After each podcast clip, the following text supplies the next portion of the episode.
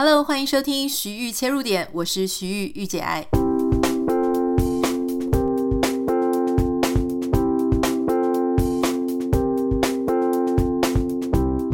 Hello，欢迎你收听今天的节目。哇，我今天在节目刚开始之前，才刚完成了一个我人生很重要的一个大突破。听起来可能没有什么啦，但是对我自己来说意义非凡哦。我在差不多去年三四月的时候。应该是这个时间，我加入了美国某一个 Toastmaster 嘛。那如果说你之前有 follow 我的 Instagram 的话，你可能会看到我有时候会 promote 一些我们自己 club 的一些活动。那总之呢，我参加的这个 club 它是在南加州的 Irvine。以前是在 Irvine 啦，有一些呃面对面的实体活动，可是自从这个 COVID 的之后呢，所以就变成线上。那变成线上之后呢，就开始来自有许多不同的美国不同的州，甚至是不同国家，很多人就是来参加。当时为什么会想去参加这个 Toastmaster 呢？是因为第一个我人初来乍到在美国，我很希望有各式各样的方式可以让我的语言更加的进步，更加的不会害怕去啊、去用它。那另外就是我其实内心有一个默默有一个小心愿哈，诶，这个一直是我自己个人的心愿啊，不太好意思跟大家讲。但是既然我们都聊到了这个份上了，我就跟大家分享一下。其实，在台湾我做过非常非常多场演讲哈，我想应该呃上几十场、上百场是有的。那如果从什么小时候常常代表出去演讲啊、表演。演讲、朗读等等，加起来肯定是有上百场。在这么多场演讲，如果我是用中文的话，其实绝对是没有障碍，甚至是突然改掉题目，我都可以很好的去做发挥。这个我很确定，也很有自信。可是当我来到美国之后，我就发现语言能力呢，真的会影响一个人非常多。哈它会剧烈的影响你的自信心。你能不能够好好的沟通无障碍的跟别人沟通？以前用中文讲话的时候，我们听起来很睿智啊，很幽默啊，很好像辩才无碍的样子。可是当换了一个语言啊，你想讲的，你就是讲不好，讲不顺，听起来感觉智商低了很多，好像变笨很多，反应没有那么快，那种感觉。我不知道对别人怎么样啊，对于我来说是有很严重的这种落差，因为可能我用中文在讲话的时候，我一直觉得，诶，我就是属于那种口若悬河啊，或是说我真的不用打草稿，我就可以一直讲一直讲。那特别是像如果你是我们 Podcast 的网友听众，一开始我在主持 Podcast 的时候，或许是有一些草稿底稿，我会写好我要讲什么的架构。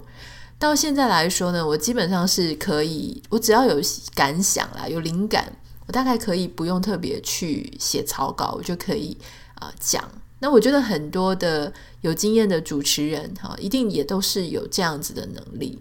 可是你今天想哦，换成一个英文，好，那我自己本身跟很多人一样，我是在台湾。啊，受教育，所以我并不是什么大学研究所在美国念的，没有那样子很扎实的语言使用的经验。所以假设已经没有那样子的 background，然后又要去讲一个演讲，哦，那真的是你可以想象它的难度是蛮高的。当我在看 TED Talk 的时候，我其实是非常羡慕那一些啊、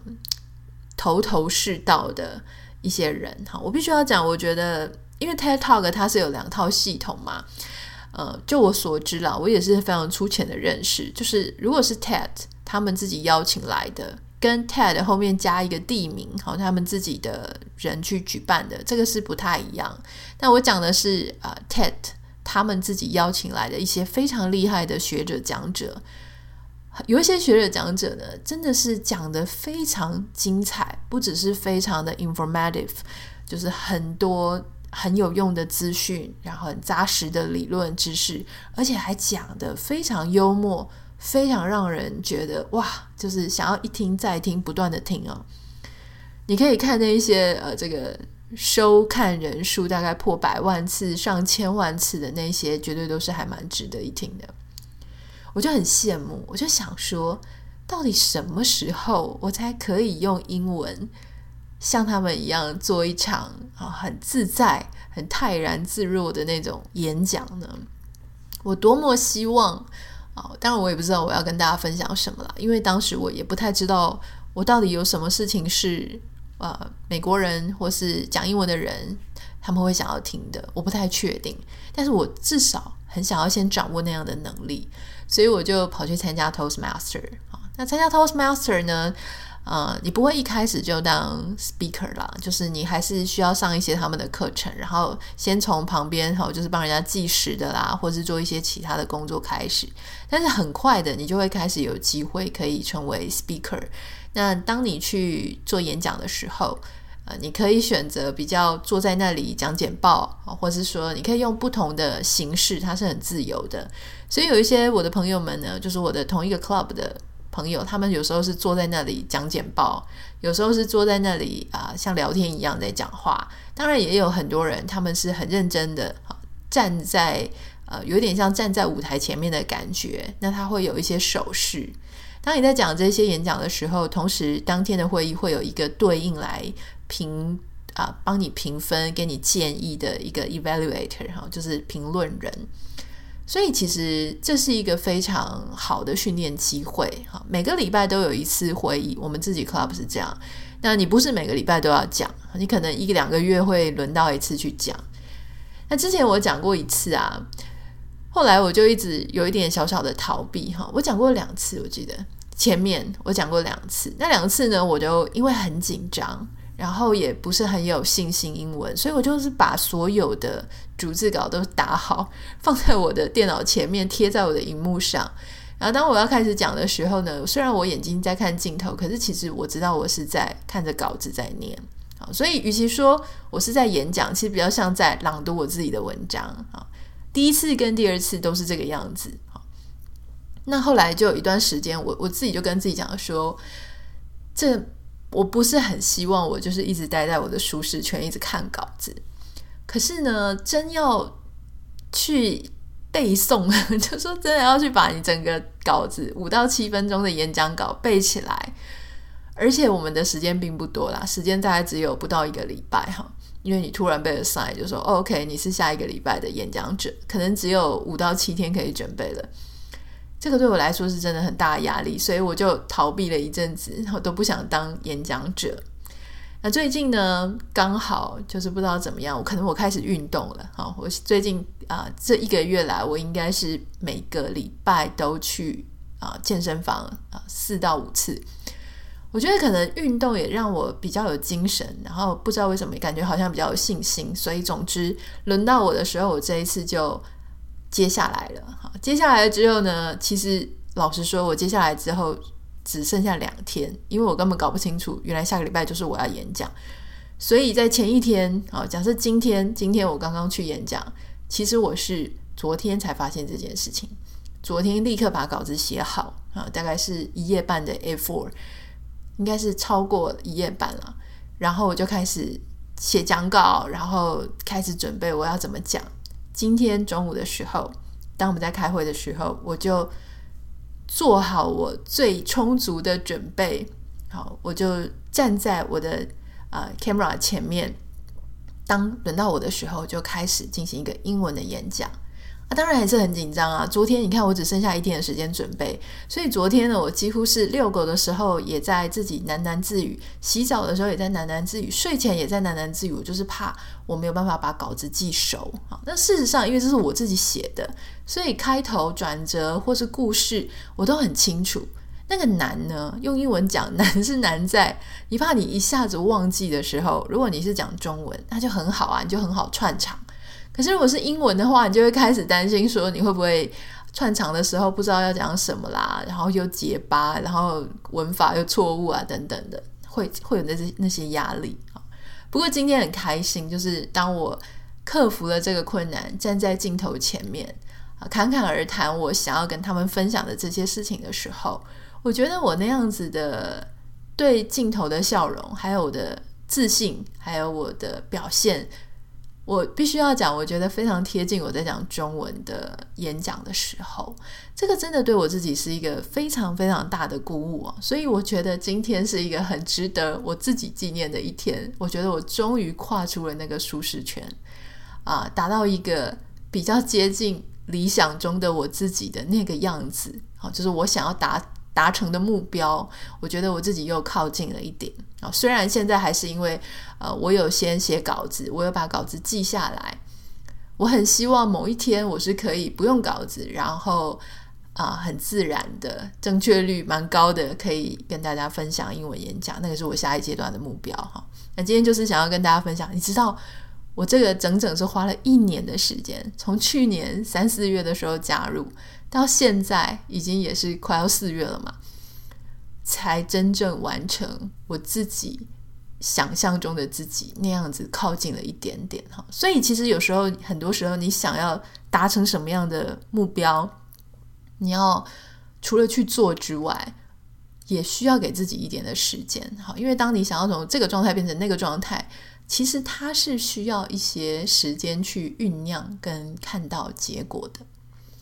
今天也想要跟大家分享一个我刚刚看到的一个很有趣的新闻哈，我非常的期待哦。大家知道，其实像啊、在美国或是其实全世界都是这样啦，那个无人机的技术其实一直不断的在发展嘛哈。大家常常听到的应该是 drone，就是上面有摄影机啊，很多 YouTuber 他们不是会就是嗯投资买这种东西，就是无人机的摄影机，嗯，摄影机的无人机。让它飞上去，然后你就可以拍比较漂亮、比较厉害的啊景色。那事实上，这个 drone 它的应用性范围非常广啊，不只是我们这种家用消费者用的摄影机。那我看到一个很有趣的新闻，是 Insider 美国 Insider 这个媒体哈，他报道的。他说呢，Amazon 啊，就是美国最大的啊电商平台，它。秘密的在测试它的 drone delivery，就是无人机的送货系统啊，送货的这个 program。他们希望它可以用无人机去帮他投递包裹。如果你是住在台湾，你很难想象，你就想象说，现在你都是靠 PC Home 嘛。那如果说 PC Home 开始用无人机，然后投递你的包裹到你家。那这样子真的是不是很酷？可是当然，你想无人机要能投递，其实这个也跟当地的居住环境很有关系。如果你是住在呃大楼或是公寓，其实这个事情比较难，因为如果是大楼跟公寓，其实我们还是需要靠这个呃外送员帮我们把东西送上去。好，我不太知道现在因为疫情的关系，能不能够货运人员能不能够送上去了？但是因为在加州或是在美国一些地方。纽约除外，大部分很多地区呢，我们都还是住在啊一层楼或两层楼的这种 house 里面啊，所以 Amazon 呢，他就决定啊，他需要先测试一下，他先找到的地方呢是 California 加州跟 Texas 德州，好，他要来测试看看他的空中投递系统到底 O 不 OK？好，那。呃，他希望哈、能够在一年内呢，先投递完这个五百，哎，不对哦，五百个 million 是百万千万亿五亿个 packages 啊、所以哇哦，这感觉是一个非常非常不一样的啊、时代跟一个科技的方式。当我们的投递货物都可以靠无人机来处理的时候，你可以想象中，嗯。你知道这个是一个很多人的争议啦，就说很多人说机器它代替了人力之后，是不是人们就会少了很多的工作机会？确实，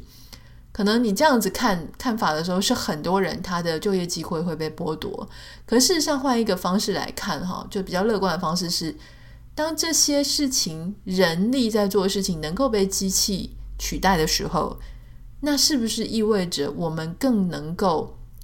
把我们的人力方呃人力拿去在更有需要人脑、需要创造力，不是只是重复枯燥的事情啊、就是能够更将我们的大脑贡献在那样子真的需要很有创意、创造力的地方啊、当然你会说这哪有那么简单？因为会做这一类工作的人，他们可能就啊、有各种各种的限制等等的，但至少那是一个。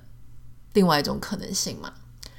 五秒钟音乐之后回来呢，我想要跟你分享一个我自己很喜欢的 podcast 英文的节目。那他在其中一集里面，我觉得我听到很有趣的事情哦。那一整集我是完完全全把它听完，我觉得非常有趣，想要跟你分享里面的一些内容。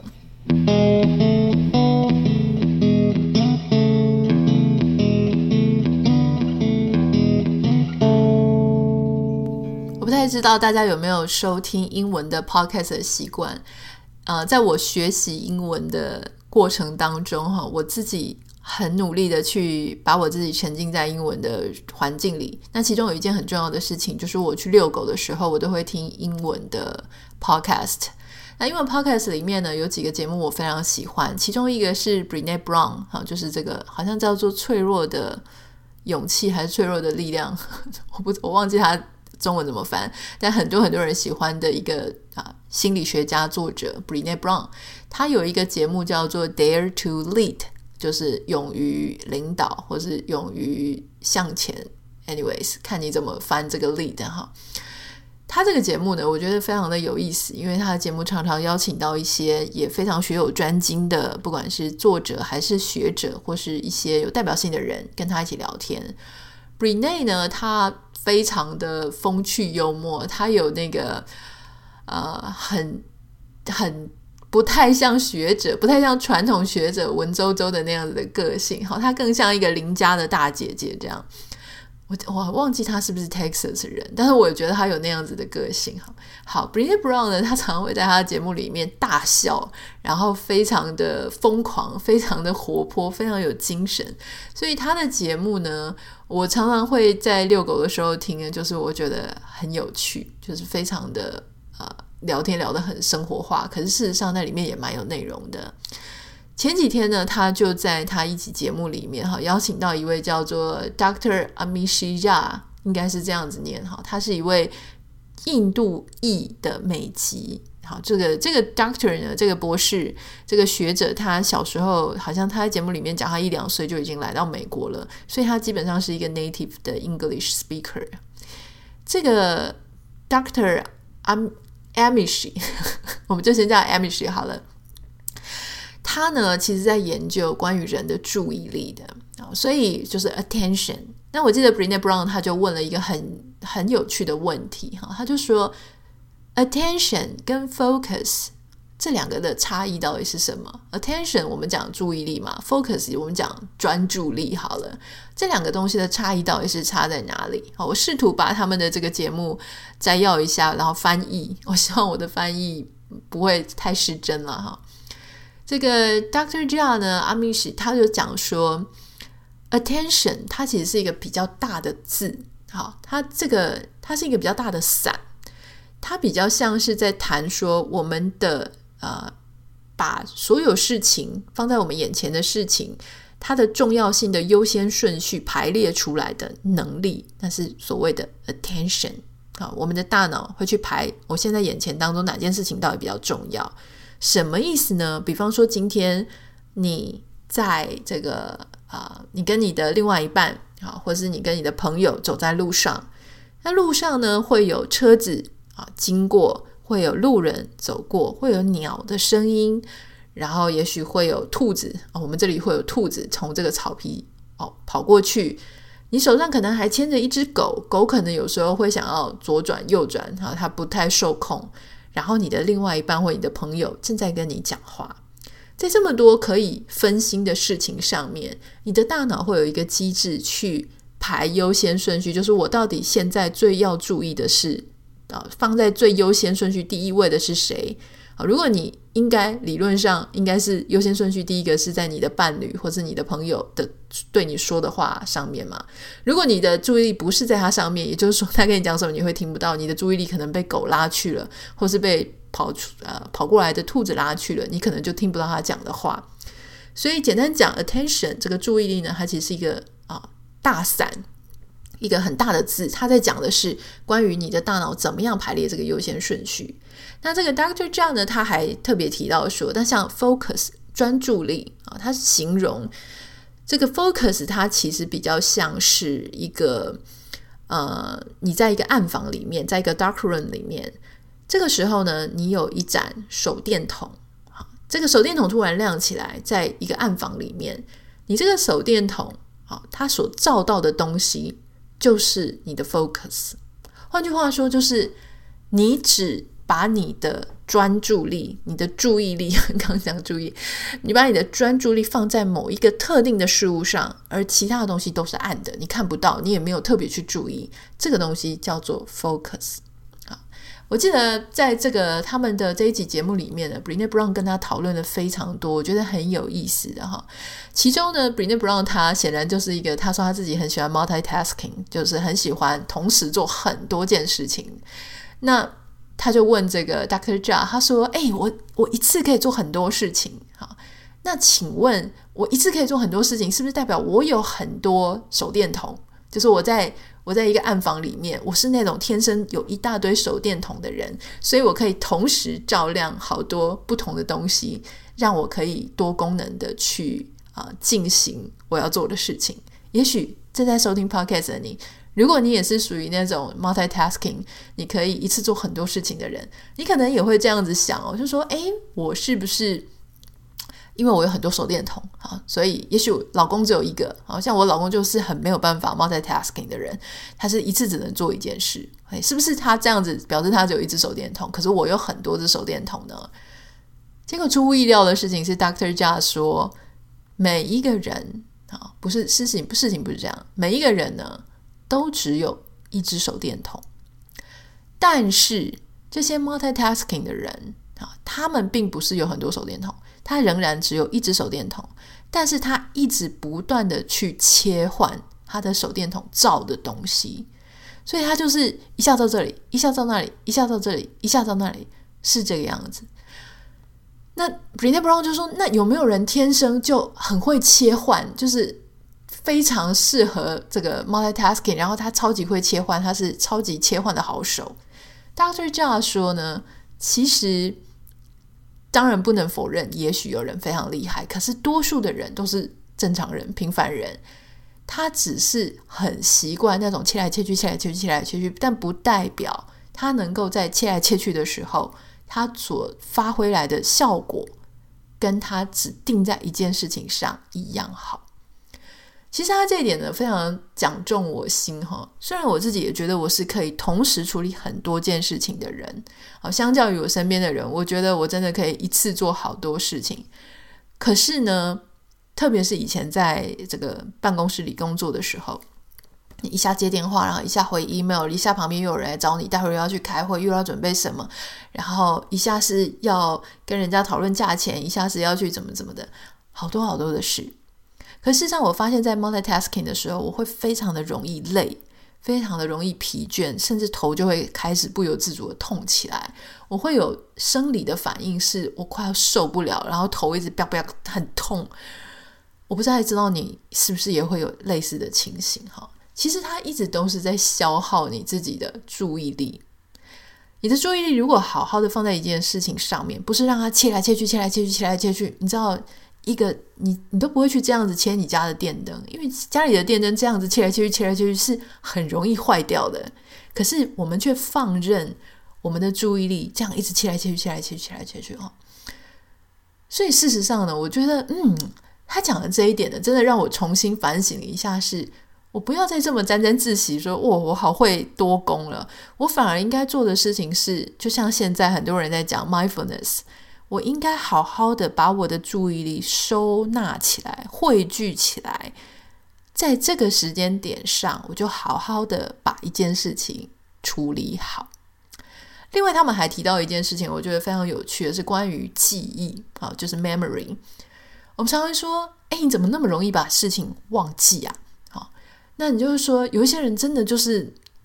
呃，很容易。你会说，明明我们就一起去过这个餐厅，你怎么会一点印象都没有？你是失忆症是不是？是不是常常会有人说，哎，你应该要吃银杏了？那这个 Brené 他就问 Doctor Jia，他就问他说，哎，那你怎么看这个 memory 的这件事情？哈 Doctor Jia 讲了一个我觉得也很有意思的事，他说大多数的人他们的记忆的问题都不是真正的记忆的问题，而是注意力的问题。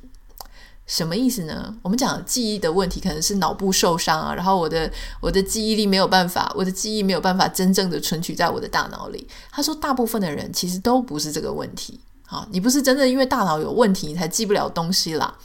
那到底是什么问题呢？他说，你要记住一件事情，把它深深的记在脑海里，下一次拿出来还有印象。最重要的第一步是什么？是你要 presence，你要。在那个当下的情境里，你要沉浸，你要进入当下的这个情境里，你知道吗？很多你可能会有一点觉得说，这是什么意思啊？我觉得人就出现在那里，可是你知道很多，我们有一句话叫做“人在心不在”。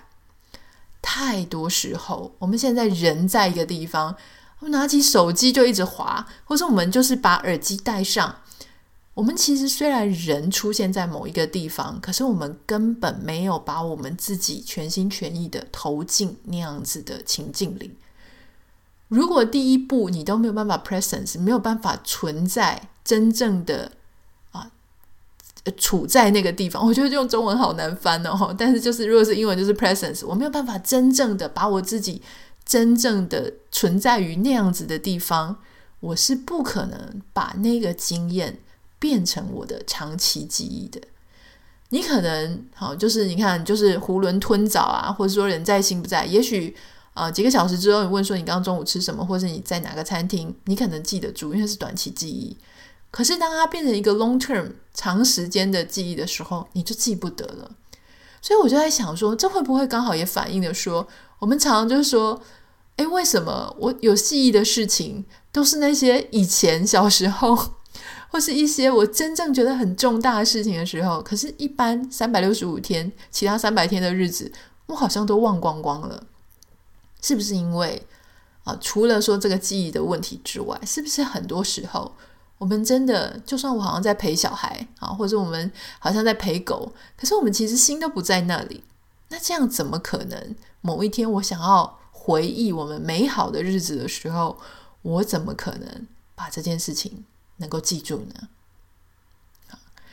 好，那最后我想要跟大家讨论，在这个节目里面听到一件事情哦，就是关于啊、meditation。我们在讲说一些冥想，冥想它真的是有它的功能吗？好，这个 Brene 他就问 Dr. Jha，他说：“